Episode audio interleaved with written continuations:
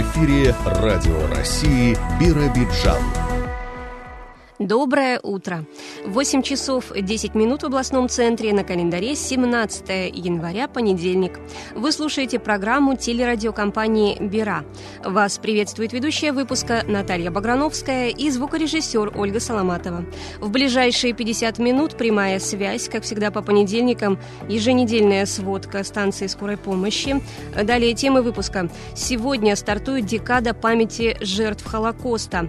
Увеличить посевные площади под сою э, и зерновые планирует крестьянское фермерское хозяйство Ивана Авдеева в селе Кукелево Ленинского района. Организацию «Котопес» придется закрыть. Облучинские зоозащитники продолжают неравную борьбу с застарелой проблемой бездомных животных на улицах города. Во второй половине часа актуальное интервью о деятельности активистов регионального отделения Союза пенсионеров России расскажет заместитель председателя отделения Майя Самойленко. А прямо сейчас новости.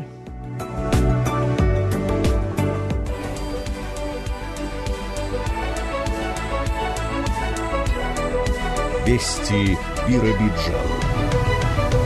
До полумиллиона рублей могут получить на реализацию своего социального проекта жители еврейской автономии. Напомню, в минувшем году в области впервые было организовано мероприятие по предоставлению грантов для социальных предпринимателей.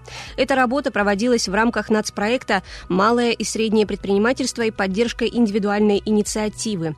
Объем финансирования составил более трех миллионов рублей. По итогам конкурса одобрены пять проектов. Победители получили в награду по 500 тысяч рублей. Основные требования к соискателям – это государственная регистрация бизнеса не менее одного года. Субъект малого предпринимательства должен быть признан социальным предприятием, а для получения финансовой поддержки коммерсанту необходимо пройти обучение в центре «Мой бизнес» в ЯО.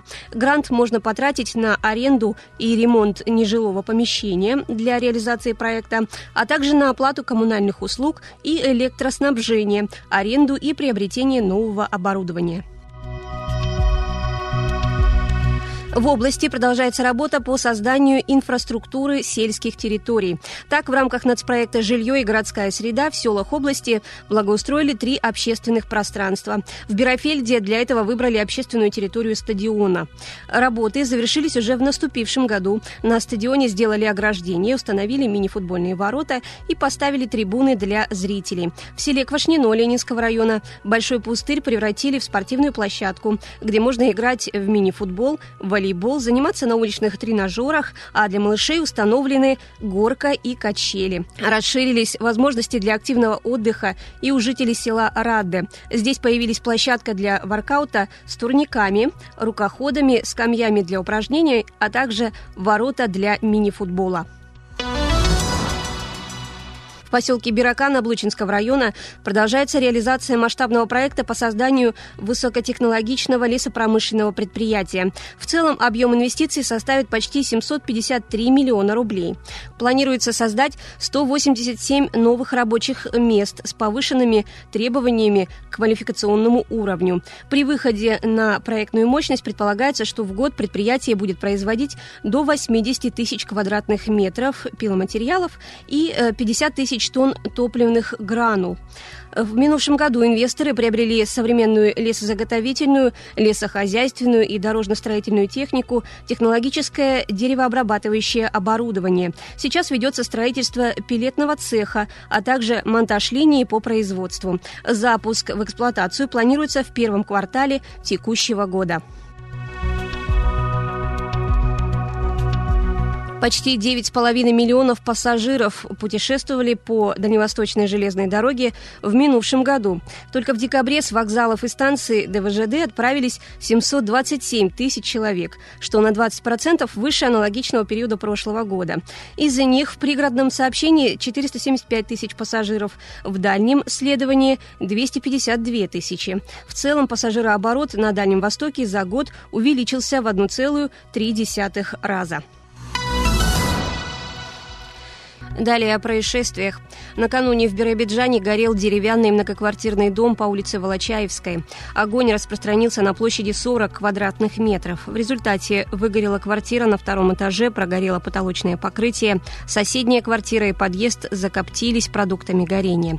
В ходе тушения огнеборцы спасли 10 человек. 35 граждан эвакуировано. Впрочем, без жертв, к сожалению, не обошлось. Погиб мужчина. Пожар ликвидирован. Сотрудники отдела надзора надзорной деятельности теперь выясняют причины возгорания и ущерб, нанесенный пламенем.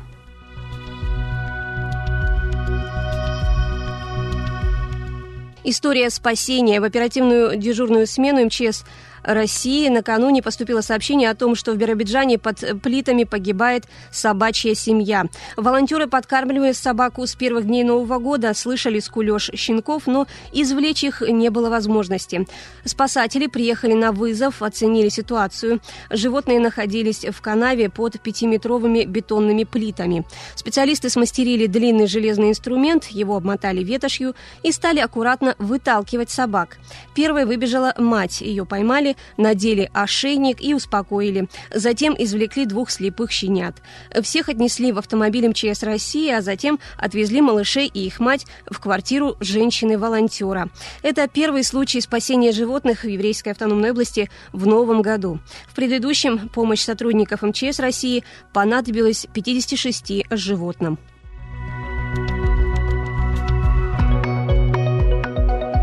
Радио России Биробиджан. Погода. Сегодня по области пасмурно, небольшой снег, э, зато днем тепло для этого времени года. Минус 10-11 в Биробиджане, Ленинском и Смедовиче, до минус 16 в Облучье и Амурзете. Ночью столбик термометра опустится до минус 20, минус 27. Ветер преимущественно северного и северо-западного направления до 5 метров в секунду. Местами порывы до 9. Атмосферное давление 758 миллиметров.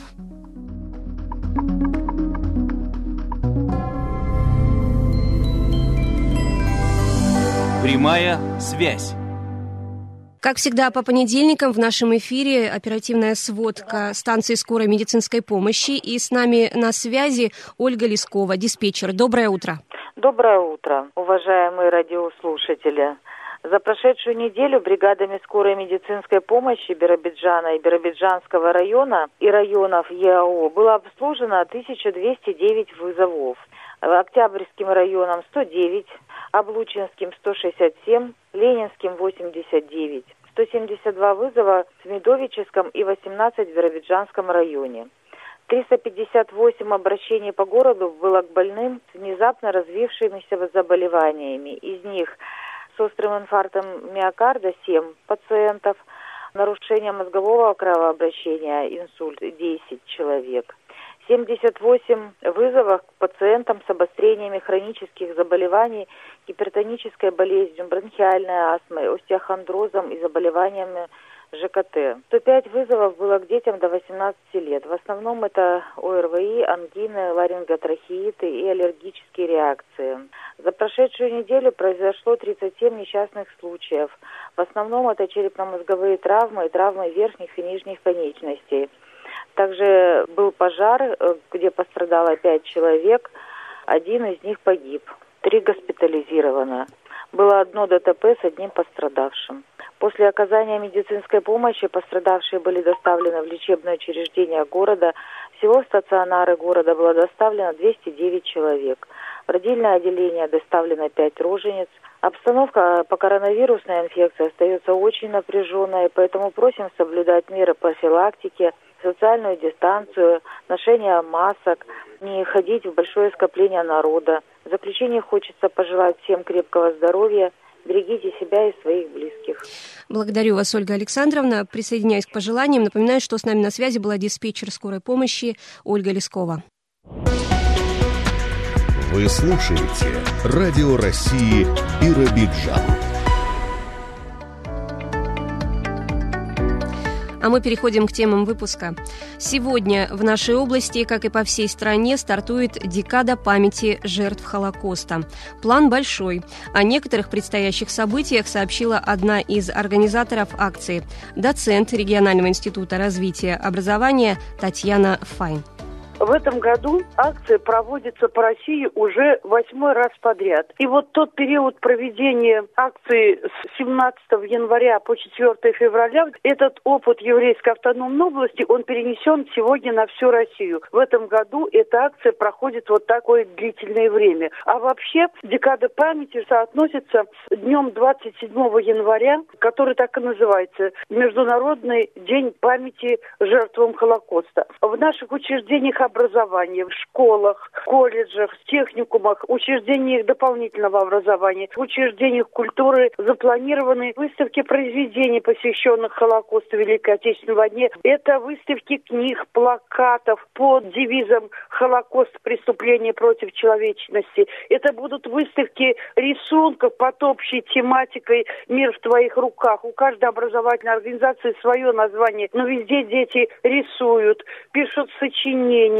ставят спектакли, проходят радиолинейки, онлайн-события, челленджи «Свеча памяти жертвам Холокоста», оформляются стенды «Холокост. Уничтожение и сопротивление», много киноуроков, во время которых осуществляется просмотр и собеседование фильмов «Мальчик в полосатой пижаме», «Туфельки», «Скрипка» и другие фильмы. Сами дети оформляют видеоролики, но самое главное то, что дети вместе с нашими педагогическими работниками понимают значимость всей этой деятельности. И наши работники культуры, это библиотеки, музеи. Мы все вместе понимаем, что еврейская автономная область особая территория. И для нас проблема Холокоста – это не только исторический факт, но это то событие, которое связано с судьбами многих наших земляков, среди которых и сегодня есть потомки жертв Холокоста. Была проведена большая предварительная работа, мы ее начали с середины декабря. Информация с необходимыми методическими материалами была опубликована на сайте Института развития образования. Направлены письма в отдел образования от Института развития, Департамента образования. А вот в пятницу, 14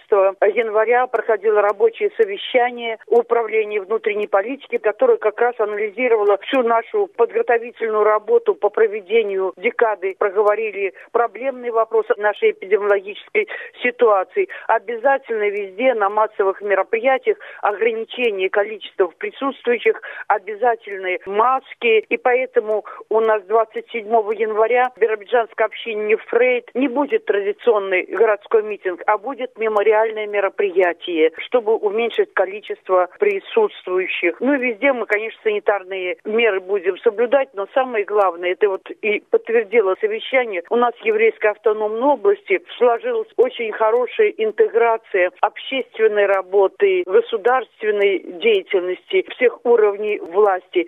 Вот по такой важной проблематике, как уроки Холокоста и необходимость их изучения. Я думаю, 7 февраля, когда мы будем готовить общий сводный отчет о выполненной нашей работе, мы еще раз подтвердим наше общее понимание того, что мы помним всегда, помним вместе, а без памяти нас просто нет.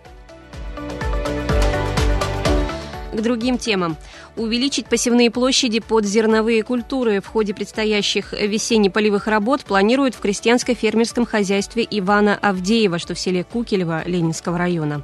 Как рассказал Алексею Минаеву, глава предприятия, в прошлом году здесь наконец-то удалось наладить стабильный сбыт ячменя и пшеницы. Минувший сезон в хозяйстве, несмотря на все природные катаклизмы, считают удачным. На этот раз под водой оказались не все поля, а лишь их часть, а потери компенсировало государство. Тяжело было, конечно, но по сравнению с 20-м и 19-м лучше намного. Природа вас э, не сильно потревожила в минувшем году, да? То есть не затопила? Потревожила и сгорело много, ну, от жары, то, что дождей не было, все лето не было дождей вообще.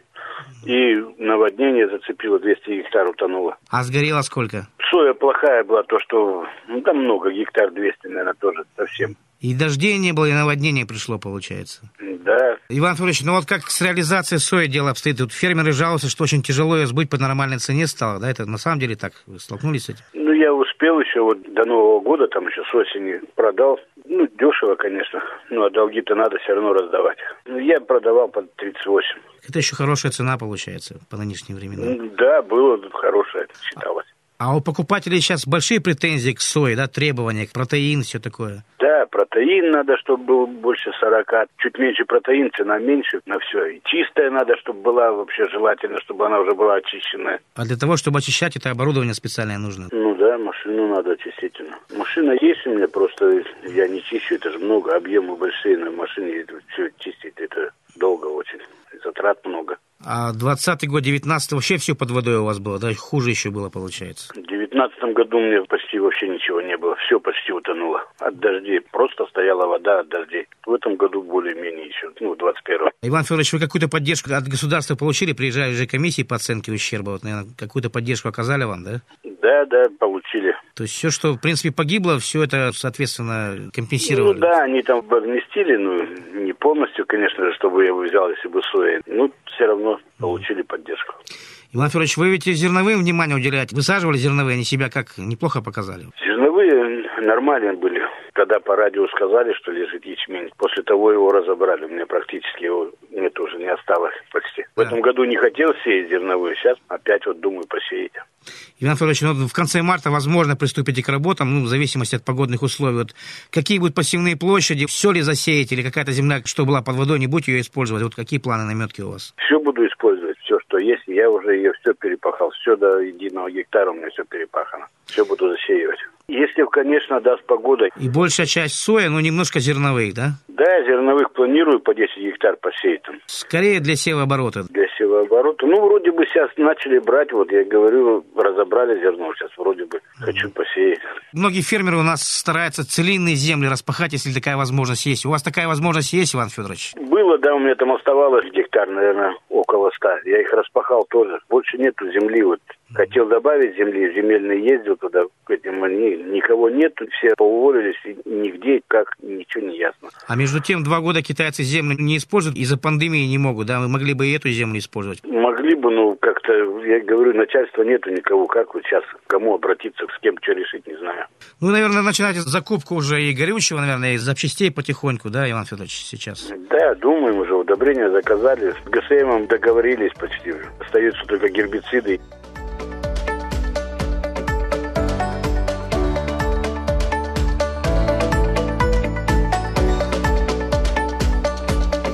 Перенесемся в Облучинский район. Хотим и готовы помочь, но организацию «Котопес» придется закрыть. Облучинские зоозащитники продолжают неравную борьбу с застарелой проблемой бездомных животных на улицах города. Несмотря на то, что результаты работы для недавно созданного объединения впечатляющие, все же юридический статус в отсутствии полноценного приюта пока остается лишь бременем для активистов. Подробности нам сообщила председатель организации Елена Петрова. 100 щенков мы забрали из города. Размещалось это у меня на частной территории. Не сразу 100, нет, просто за год 100 щенков забрали. Погибли трое щенков, осталось 28. Остальных мы пристроили. Нам постоянно присылают фотографии, кто как растет, кто как живет. Мы это все отслеживаем. Естественно, когда к нам щенки попадают, мы их, как положено, глистогоним, вакцинируем. Но содержание у меня сейчас очень хлопотно, потому что собачки подросли, приют не построили, убирать их некуда, а они растут. У них борьба за территорию. И не можем сейчас забрать малышей. У нас вот три кучки бездомных, которые уже начинают выходить. Мы не знаем, куда их забрать. Все передержки забиты. У меня территория не позволяет больше расшириться. И есть еще один момент такой серьезный у меня есть соседи. Я живу в частном секторе, у нас тут кругом люди живут. А 30 собачек, которые лают, и уже кто-то годовалый, кому-то полгода, они все громкие. И соседи тоже жили надеждой, терпели весь этот год. Никто мне ничего не предъявлял, никаких претензий. Спасибо им огромное за это. Но теперь они тоже в отчаянии понимают, что приюта не будет, и собачек взрослых плохо берут. Кстати, у меня осталось 28 девочек. Деньги по программе ОСВВ, например, отлов, э, стерилизация, вакцинация, выпуск, могут давать только сертифицированным приютам, только они могут участвовать в такой вот э, да. программе, а вы по критериям по этим пока не подходите, у вас приюта нет. Программу по стерилизации ОСВВ выполнять мы не можем ввиду отсутствия приюта, э, такого, как он должен быть. То есть моя территория не подходит по стандартам приюта оплаты не будет. Хотя на семь животных документы мы, как положено, отчетность сдали в администрацию, ну, ожидая оплату. за свой счет стерилизовать. Мы стерилизуем и пристраиваем, но не такими масштабами, как это можно было бы делать. Мы стараемся отловить какую-то бездомную беременную или вот в течке собака, чтобы ее успеть стерилизовать. Волонтерам тяжело. Волонтеры разбегаются, опускают руки, разбегаются не от того, что тяжело работать, от того, что не видят смысла. Мы не справляемся теперь вот с таким количеством животных, которые сейчас в городе, мы их уже посчитать не можем. У нас есть основные, а те, которые понарожали по окраинам, в центре, мы уже теряем цепочку, вот как они успевают просто, их очень много. Ну, то есть получается вот. как борьба с ветряными мельницами, то есть вы этих Вообще, 100 собак ну, поймали, а еще 100 на их место появилось. Ну, их теперь негде размещать, и вот с этими как бы, сейчас весна придет, будем, конечно, продолжать свою деятельность. Хотелось бы старших пристроить, чтобы малышей забрать. Но 10 я еще могу собачек содержать у себя на территории но не 30. Так получилось с нашей администрацией, и городская, и районная. Не хочу никого оправдывать и тоже жаловаться не хочу. Одни обещания. Ну, я понимаю, не можете построить приют, ну, помогайте тогда как-то у себя размещайте информацию людям. Элементарно у нас большинство животных бегают с ошейниками. Наши-то с бирками, наши бездомные, без ошейников. А люди отпускают на самовыгул животных. Это просто страшно. Помогайте какими-то вот вольерами, помогайте их кормить. Нет, ни разу, ни копейки. Мы сейчас остались семь человек, и мы тянем все это на себе. Своими силами, получается, мы только 14 бездомных стерилизовали. Но мы еще котят забираем с подвалов, кошек стерилизуем, выпускаем, потому что негде содержать. Котятам находим какие-то передержки, кто-то влюбляется себе, оставляет. Тоже получилось, что передержки все заняты уже, некуда котяток раздавать. Получается, с приютом вообще ничего не известно сейчас? Вообще ничего. Единственное, что за этот год сделалось, это отсыпалась площадка под приют. И нашли в законе возможность дать нам эту землю безвозмездно потому что изначально шла речь об арендной плате. Но я не стала оформляться. Я говорю, а смысл мне сейчас оформлять землю, нести за нее ответственность, когда приюта нет и неизвестно, когда он будет. Строительства никакого нет. Там только отсыпали площадку. Все. Это за год. Единственное, что мы планируем закрывать организацию, потому что у нас сейчас вот срок действия программы закончился по налоговой отчетности, за нее нужно платить. Нужно эти отчеты делать, а честно, нам некогда. У каждого есть работа, есть семья и есть наши 30 хвостиков, которых тоже вот сейчас уже повторная вакцинация будет. То есть уже больше года они у нас живут. Ну и смысл этой организации, если нет приюта. Юридически организацию мы закроем. А так, те, кто остались волонтеры, мы всю жизнь этим занимаемся, просто не в таких масштабах. Так что занимаемся заниматься-то мы будем нашими хвостиками. Просто мы могли бы сделать больше. Я считаю, что мы могли помочь городу, если бы город откликнулся и нам помог. Радио России Биробиджан. Далее новости культуры. Межпоселенческий центр культуры и досуга села Мурзет признан одним из победителей ежегодного областного конкурсного отбора лучших работников и учреждений культуры в сельской местности. О том, как трудятся сейчас сотрудники центра в условиях пандемии и как обновляется материально-техническая база, Алексею Минаеву рассказала директор учреждения Юлия Вульф. Наверное, сложно было вот в первый год пандемии, это вот 20-й, да, когда поставили такие сложные условия. Но со временем мы, грубо говоря, приспособились и работать в онлайн-формате. Мероприятия получаются не менее красочными, интересными и для разной аудитории. Помимо этого, все равно мы проводим мероприятия вот так воочию с людьми, с соблюдением всех санитарных этих условий. Допустим, в этом году и в прошлом также мы успешно проводили утренники новогодние для детей, представления играли на сцене все новогодние поздравления также мы готовили в рамках клуба наших для пожилых, для инвалидов. Как бы все равно стараемся мы наших участников не потерять, не растерять, поддерживаем с ними связь, работу. Конечно, не спорю, что многие боятся приходить да, в массовость, потому что понятно, какая ситуация находится в районе, в области. Но тем не менее, сейчас уже попроще. И вот даже мы, вступив в новый 22 год, каждый, наверное, наш сотрудник пожелал, чтобы, скорее всего, эта пандемия уже нас оставила в покое. Сейчас мы плодотворно готовимся. У нас в этом году подтверждаются три народных коллектива. Вот буквально 27 января у нас народный коллектив «Весняночка» и народный коллектив казачьей песни «Гуляй, братки». Мы у нас подтверждение звания, и тем не менее еще 30-летний юбилей коллектива «Гуляй, братки». В феврале у нас подтверждается звание народный, это театр наш, открытый занавес.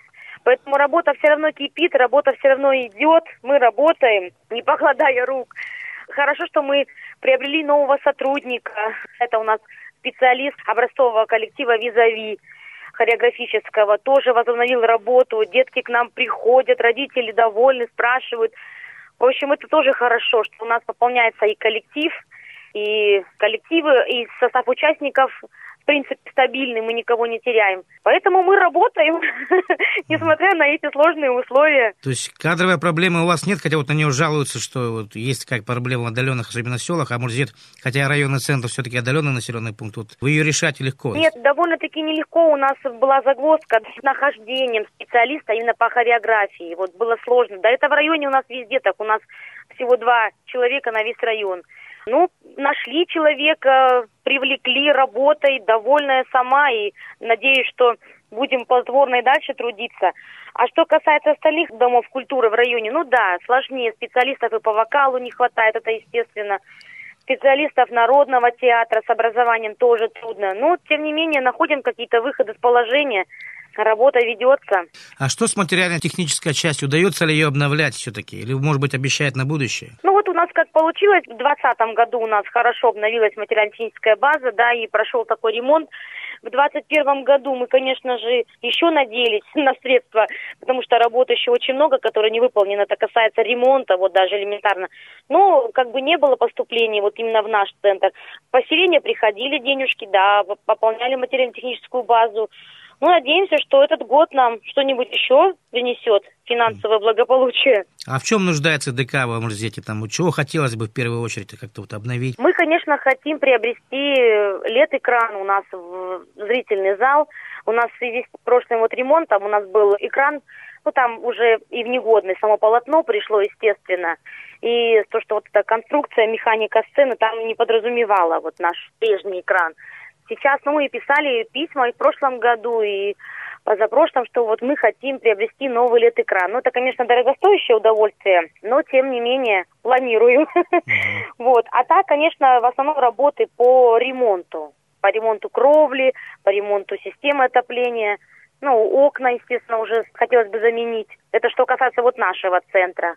Ну и в домах культуры, в принципе, такие же проблемы и остаются, да, что вот не во всех есть и интернет, сложнее с этим работать. Но постепенно, потихонечку, все равно что-то обновляет, что-то за счет своих средств, какие-то ремонтные работы производятся. Крутятся сотрудники, а куда деваться? Ну, приходят люди в ДК, не забывайте, земляки, то есть по-прежнему популярен Дом культуры вот у граждан. Все-таки сейчас эпоха интернета и каналов по телевизору очень много. Нет, конечно, не забывает, приходят. Я вот в прошлом году, 21-м, конечно, была тоже поражена тому, что бесконечно тоже спрашивали, когда, когда какой-то концерт, когда что. Пресса у нас, газета «Биробиджанская звезда», вот корреспондент тоже постоянно приходит с интервью, мы освещаем, как бы я их ей рассказываю, какие у нас предстоящие планы, что и как.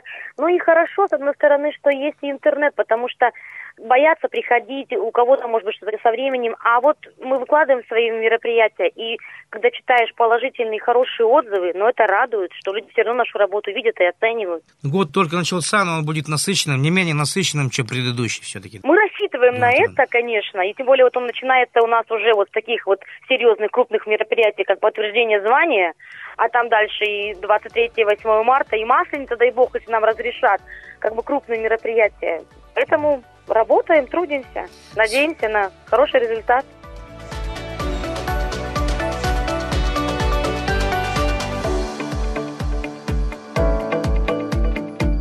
А в областном литературном музее начали год с выставки новых экспонатов. О некоторых материалах Жанне Пановой рассказала главный хранитель музея Тамара Сафарова. Мы очень благодарны нашим дарителям, которые способствуют всячески тому, чтобы у нас количество экспонатов увеличилось. И в основном, конечно, за счет наших дарителей наш музей растет. Поступило очень много интересных экспонатов, которые здесь представлены. Некоторые из них, они даже интересны сами по себе, не только потому, что они принадлежали нашим литераторам, или это книга, допустим, с автографом литератора. Есть экспонаты, которые интересны просто как приметы эпохи сами по себе. Вот, например, у нас на выставке находится находится пишущая машинка Эрика. Она принадлежала Роману Самойловичу Шайхету. Это всем известный писатель, журналист. Он работал в газете Биробиджан Штерн. И его дочь недавно нам передала в дар музею эту машинку. Вообще, эта машинка Эрика легендарная, можно сказать, и очень интересная сама по себе. И история этой машинки интересна. Она выпускалась в Дрездене, в ГДР, в период где-то с 50-х, 80-х годов и экспортировалась в СССР. Кстати, вот она в различных моделях выпускалась. Был кириллический шрифт и латинский шрифт. Ну, к нам, конечно, вот сюда клавиатура с русскими буквами поставлялась. И вот о такой машинке мечтал буквально каждый пишущий человек, потому что это была очень хорошего качества машинка, дизайн такой у нее интересный. И, может быть, кто-то помнит, что даже Александр Галич пел в своей песне «Эрика берет четыре копии». Ну, то есть можно было вставлять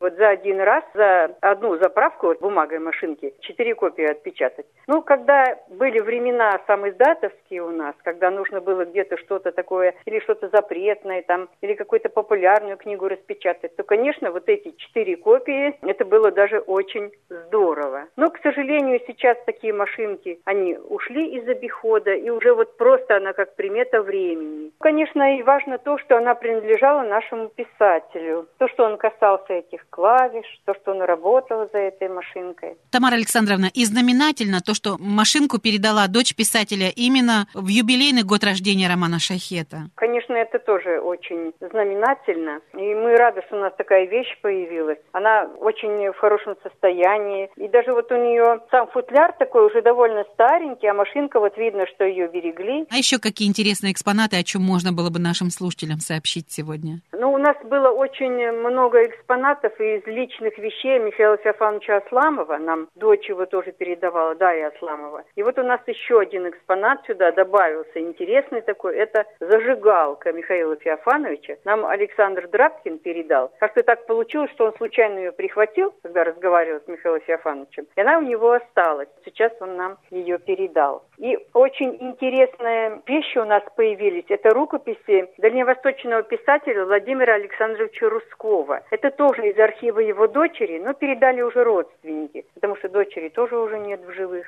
Ну, он больше известен всем как прозаик. Вот здесь вот есть и рукопись его драмы в двух действиях, Еремей Чудный, интересный очень. Его пьесы шли и в Хабаровске, и вообще на сценах дальневосточных театров шли. Его рассказы. И вот здесь есть такая удивительная вещь семь глав его повести безымянной. Что это за повесть? Она не была опубликована. И как она называется, мы тоже не знаем. Вот это еще нам предстоит узнать. Видно, что это где-то, наверное, 80-е, может быть, даже 90-е уже годы. По какой причине это не было опубликовано? Может быть, там еще что-то, какое-то продолжение должно было быть, не знаю. Придется здесь, конечно, покопаться, я не знаю, с кем-то поговорить. В общем, каким-то образом надо узнать, как эта вещь называется. И даже здесь не написано, что это работа Русского, но это его, потому что это и почерк его творческий, писательский. Так интересно написано, это событие происходит в психиатрической лечебнице. И время тоже где-то это перестроечное, 80-е, 90-е годы. Ну, тогда, кстати, это популярная тема была. Многие писатели, известные нам, писали подобные произведения. Да, как они сами было. пребывали когда-то вот в этих психиатрических угу. больницах ну, и так потому далее. что, да, были такие времена, что люди попадали туда вот просто, мешали кому-то жить, если так можно сказать. Еще вот тоже связанный с именем Владимира Русского экспонат, это книга поэтессы Лады Магистровой 29 декабря и 85 лет со дня рождения Лады Магистровой. Это очень известная тоже поэтесса, очень оригинальная, очень интересная и просто вот талантливая от Бога. И вот эта книга, ее сборничек «Рябиновая гроздь» с очень личным автографом, адресована Владимиру Рускову. А мы про нее вот рассказывали такая... в рамках рубрики «Писатели Дальнего Востока. Юбиляры года», как раз вот в декабре. Да, и в газете «Биробиджан Штерн» тоже опубликована статья Ирины Метелкиной о Ладе Магистровой. Тамара Александровна, ну вот эта выставка новых экспонатов еще как долго будет развернута и можно прийти посмотреть? Выставка будет работать еще в течение месяца или полутора месяцев даже. А вообще самыми первыми посетителями выставки это были наши дети. Микрорайон Биробиджан-2. Проходила неделя «Музей и дети» 4 по 10 января, вот во время каникул. И они к нам сюда приходили. Они вообще всегда ходят с удовольствием. Это все интересно. Тем более, когда вещи личные писатели, которые можно взять в руки, прикоснуться к ним. Но такое ощущение, что вот ты руку пожала этому человеку. И такое чувство причастности к тому, что ты к этому времени причастен, к истории вот родного края своего. И это очень здорово, это вот важный момент, когда дети вот приходят на такие выставки. Вы слушаете Радио России Биробиджан. Программу продолжит рубрика «Актуальное интервью». Сегодня ее ведет Жанна Панова. Актуальное интервью. Сегодня об актуальных направлениях деятельности активистов старшего поколения расскажет в нашей студии заместитель по информационно-разъяснительной работе председателя регионального отделения Союза пенсионеров России Майя Самойленко. Майя Григорьевна, здравствуйте. Здравствуйте. Конечно, обо всем сообщить, наверное, нам не позволит эфирное время, но все-таки о главных направлениях в работе, об основных мы сможем сказать. И прежде всего, как в эти пандемийные времена удается выживать выживать, в том числе и вашей общественной организации? Трудный, конечно, был 2021 год. Обстановка была напряженная, эпидемиологическая, но общественная организация «Союз пенсионеров» все-таки жила. И мы не прекращали общение с пенсионерами, потому что для них это очень важно. И мы понимали, прежде всего, мы как-то могли около себя собрать актив, но не в полном составе, а по несколько человек, чтобы те могли тоже на местах со своими пенсионерами где-то общаться и рассказывать.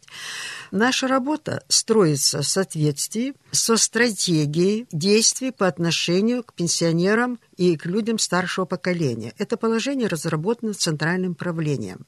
Конечно, направлений в работе очень много, но мы выбирали те, которые для нас актуальны. Вот первое – информационно-разъяснительная работа. Что для пенсионера важно? Важна его пенсия. Если он будет знать, что пенсия его правильная, без нарушения его пенсионных прав, если он получает все выплаты социальные, доплаты, это моральное его удовлетворение. Поэтому вот этому большое значение. Раньше это было проще. Мы делали выездные приемы по месту жительства. Мы вели прием у себя в общественной приемной, в общественной общественные организации, в социальные дома. Сегодня это ограничение. Поэтому мы искали другие способы. Очень хорошо помог компьютер, знание компьютера, потому что обучали пенсионеров в университете старшего возраста, пенсионный фонд обучал, школьники обучали пенсионеров. Поэтому вот это знание компьютера помогло в общении. Майя Григорьевна, а кабинет продолжает действовать, вот который был в отделении пенсионного фонда у вас на первом этаже? Да, кабинет у нас работает, 106 -й. Вот я хочу сказать, что в период пандемии, конечно, у нас были определенные дни, но когда мы начали пропаганду, не только мы, а и все, что делать прививки, мы немножко сделали послабление. И сейчас в кабинет у нас уже могут входить люди, которые имеют прививки или QR-коды, как сейчас. То есть вот общественная приемная, как мы ее называем, наш кабинет, он сейчас работает. Ну вот, например, до часу веду прием, и у нас Мясниченко Нина Петровна, наш председатель, ну, у нее рабочий день до пяти часов. То есть кабинет у нас работает. Но повторюсь, это вот пока идет сейчас послабление. Если вдруг обстановка опять будет напряженная, ну, мы вынуждены будем перейти на другой уровень работы. И вот, как вы сказали, в основном это разъяснительная работа по пенсионному законодательству. А если другие вопросы поступают, Конечно. тогда что вы делаете? Конечно, мы разъясняем по всем вопросам, потому что опыт у нас большой. Наша организация 17 лет, и мы работаем со всеми структурными подразделениями, с общественными организациями социальной направленности. Поэтому все вопросы мы решаем у себя на месте, сложности, которые нам задают, чтобы не посылать куда-то человека. У нас же есть телефон, мы созваниваемся, если что-то сами не знаем, нам объясняют, и мы человеку говорим, мы его никуда не гоняем. Он может задать вопрос, допустим, у нас разграничение, какие функции пенсионного фонда, какие функции комитета соцзащиты, да? Льготы у ветеранов труда, льготы пенсионеров, выплаты идут через пенсионный фонд, какие выплаты идут через МФЦ, но мы-то все это знаем, мы человеку можем объяснить все это на месте. Зачем его куда-то посылать, если он к нам пришел? Зачем посылать его в МФЦ? Но если касается выплаты, конечно, мы позвоним, нам ответят, мы человеку скажем. У нас заключены соглашения. Есть письменные, есть устные о совместной работе со всеми, и с Комитетом соцзащиты, и с комплексным центром, и с МФЦ, и со всеми общественными организациями. У нас большой опыт в этой работе. Майя Григорьевна, и вот этот большой опыт работы позволил все-таки высокое место занять по итогам 2021 года нашему отделению региональному Союза пенсионеров России на уровне всей страны. Правильно состоялся пленум Центрального управления. Председатель Местеченко Нина Петровна выезжала. И так как мы участвовали в конкурсе на лучшее региональное отделение, то наше региональное отделение в номинации по информационно-разъяснительной работе заняла первое место и вручили нам диплом. Это на российском уровне. Ну, это очень хорошее, э, достойное это, такое да, место. Это оценка нашей первое. работы. Мы постоянно участвуем в соревнованиях. Мы даже занимали первое место полностью региональное отделение в федеральном округе. А это все-таки на российском уровне. Пусть номинация на российском, это много значит. Но а информационно-разъяснительная работа – это одно из приоритетных направлений, потому что в свое время мы были созданы при пенсионном фонде. И цель была одна, что мы являемся связующим звеном между специалистами пенсионного фонда и пенсионерами. Потому что специалист, он не может уделить столько внимания. Он принимает человеку, объясняет, все сделано правильно. Ну, старый человек, как говорится, ему хочется больше все узнать. А мы во времени не ограничены. Мы можем сидеть и объяснять до тех пор, пока он все не поймет. Ну что ж, а если о других направлениях деятельности, то ведь вы умеете найти и новые формы, даже вот в такое время, как мы говорим, сложное, но тем не менее активизировать работу, пусть даже и дистанционно. Информационно-разъяснительная работа, да, это есть. Но ведь человек должен как-то интегрироваться в общество через другое. Они же все очень активные, они же очень талантливые. Поэтому мы и другие мероприятия проводили. Допустим, вот художественная самодеятельность. В каждом районе, в городе есть танцевальные группы, есть хоровые, есть театр в Смедовиче у нас очень хорошо развит. Пожалуйста, привлекайтесь. Они работают. Мы об этом все знаем. Затем спортивные тоже любят заниматься спортом. Есть клубы здоровья. Есть клуб здоровья в Облучье. Работают очень хорошо, работают очень долгое время. Там даже руководитель один был, потом другой, а люди остаются. Клуб здоровья у нас работает. В первой школе. Спасибо Глебову Виктору Алексеевичу. Он организует. И там по средам у нас проходят занятия. Это в Биробиджане. В Биробиджане. В бассейн люди ходят, когда разрешается. А чемпионаты по компьютеру многоборью. Это для них же вообще такая радость, удовольствие. Они обязательно принимают участие. Мы проводим региональные, а затем же еще и федеральные. И вы знаете, вот этот раз проводили чемпионат по компьютеру многоборью. Наша команда, у нас были первые места позапрошлом году. В 2021 году мы не заняли призовых мест, но наша команда одна из тех, которые были вот и региональные, представляли в полном составе. Две женщины и двое мужчины.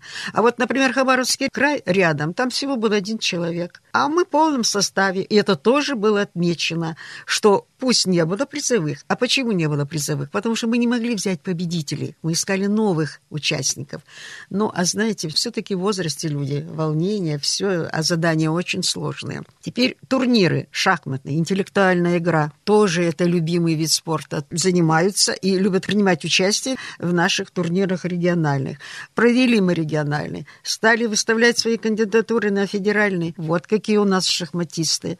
Ну, а еще, конечно, надо отметить, Майя Григорьевна, Григорьевна, в этом году будем ждать, может быть, все-таки это случится, а в 2021 финала Всероссийской спартакиады пенсионеров не было, хотя команда готовилась да, у нас. это тоже правда. Готовимся к спартакиаде. А в прошлом году не было. Мы же и не проводили областную спартакиаду. Мы провели только городские соревнования были, а областных соревнований не было. Вот это вот у нас как-то все шло традиционно. Но как вы меня спросили, а что-то, наверное, надо и новое. А вот новое было. Мы посмотрели, что как хорошо у нас в районах работает художественная самодеятельность, спортивные клубы, театр. И мы решили, давайте проведем смотр конкурс «Ты суперстар». Люди нам с районов высылали флешки. Ну, а по городу мы сами знаем, кто у нас где какой. Вот подвели итоги на сегодня. Выявили. Ну, победители мы не стали. Вот прям это первый, пробный. Никого не хочется обижать. По номинациям все, отметите, да? Да, отметили по номинациям. То есть все будут участники. И вот сейчас думаем, как вот в этом году, 22-й, собрать, как красиво все это преподнести, как вот их поблагодарить, дипломы им эти выдать. Это мы уже сделаем в этом году. Еще новое было у нас очень интересное. Вообще люди все в восторге. Это социальный туризм. Финансово нам Центральное правление помогло. На три дня 20 человек выезжали в культур. Большая группа. Да. Цель какая была? Конечно, оздоровительная и познавательная. В культуре на сегодня есть что посмотреть, кроме их красивой природы, белого снега зимой. Там и хороший музей, есть. И наши, приехавшие отдохнуть с Медовичи, и Облучья выступила с танцами, с медовичане с песнями, вокальная группа «Уют». И дали отдыхающим концерты. Те, говорят, с удовольствием на их полтора часа смотрели. Прекрасно. Даже площадку нашли выступить. Конечно. Там же корпус держали, вышли, рекреация. И вот выступали, пожалуйста. То есть вот такой туризм регионального масштаба, получается, да, направление да. новое. Может быть, будете продолжать развивать? Обязательно. Мы в плане 2022 года продолжим. Это был пилотный проект. Коль он состоялся, все, мы в Москву опять заявку на то, чтобы мы согласны участвовать. Майя Григорьевна, а если говорить про Суперстар, то тоже в этом году будете объявлять вот такой конкурс, продолжать, если захотят участвовать? Я думаю, что захотят, конечно, потому что это для пенсионера большая отдушина, когда они участвуют в художественной самодеятельности. Представляете, приходит пенсионер и поет. Это же так радостно на душе делается, особенно в наше время. И поэтому как это не отметить? Были у нас раньше фестивали различные, но сейчас это массово как-то нельзя делать. А люди у себя маленькими группками или как-то собираются. Конечно, мы продолжим это. Побольше у людей участвовать, привлечем общественные организации, общество инвалидов. Само название подстегивает их. Ты суперстар, правда? а не фестиваль художественной самодеятельности. И, как вы сказали в начале нашей встречи, зеленая дорога тем, кто с прививками. Да. Пока вот мы открыли двери своего кабинета, потому что сделали мы прививку прежде всего, и люди, которые с прививками, пожалуйста, потому что надо беречь и себя, и своих близких, и тех, кто приходит в пенсионный фонд. Люди идут, а мы находимся в пенсионном фонде, поэтому нужно думать и о себе, и об окружающих. Поэтому прививка обязательно. И вот такое пожелание от вас нашим слушателям. Может быть, еще что-то хотите сказать, обратиться к тем, кто сейчас у радиоприемников? Конечно, все не расскажешь о том, чем занимается наша общественная организация, потому что работы много, общения с пенсионерами. Пусть не всегда оно идет тет-а-тет, но мы проводим и онлайн встречи. Я хочу сказать, пожелать всем, прежде всего, Люди, прививайтесь. Для того, чтобы общаться, должна быть прививка. Это первое. А второе, мы всегда с вами. Вы знаете, что есть такая общественная организация, Союз пенсионеров. Поэтому обращайтесь к нам, приходите. Всегда к вам идем навстречу по всем вопросам, с которыми вы к нам обращаетесь. Здоровья вам и благополучия, и будьте все счастливы. А Биробиджанский городской телефон остался у вас? Да, телефон 924-49. Можно звонить. Спасибо. Сегодня в студии радио Агатра Кабира заместитель председателя по информационно-разъяснительной работе регионального отделения Союза пенсионеров России Майя Самойленко. Майя Григорьевна, будем ждать вас еще в гости. Спасибо.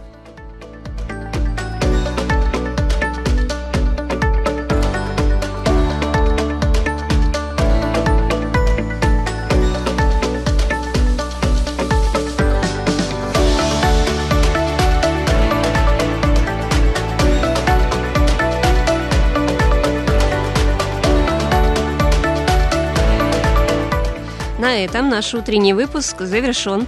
Программы радио ГТРК Бира можно будет найти и в записи на сайте биратв.ру. Следующее включение в 14.30. Слушайте нашу постоянную рубрику «Златоуст».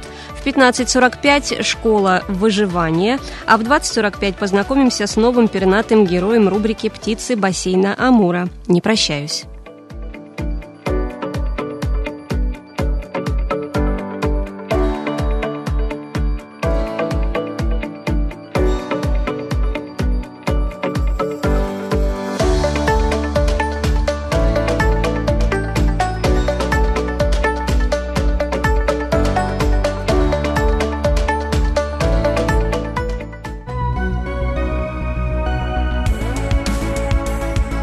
Слушали Радио России Биробиджан.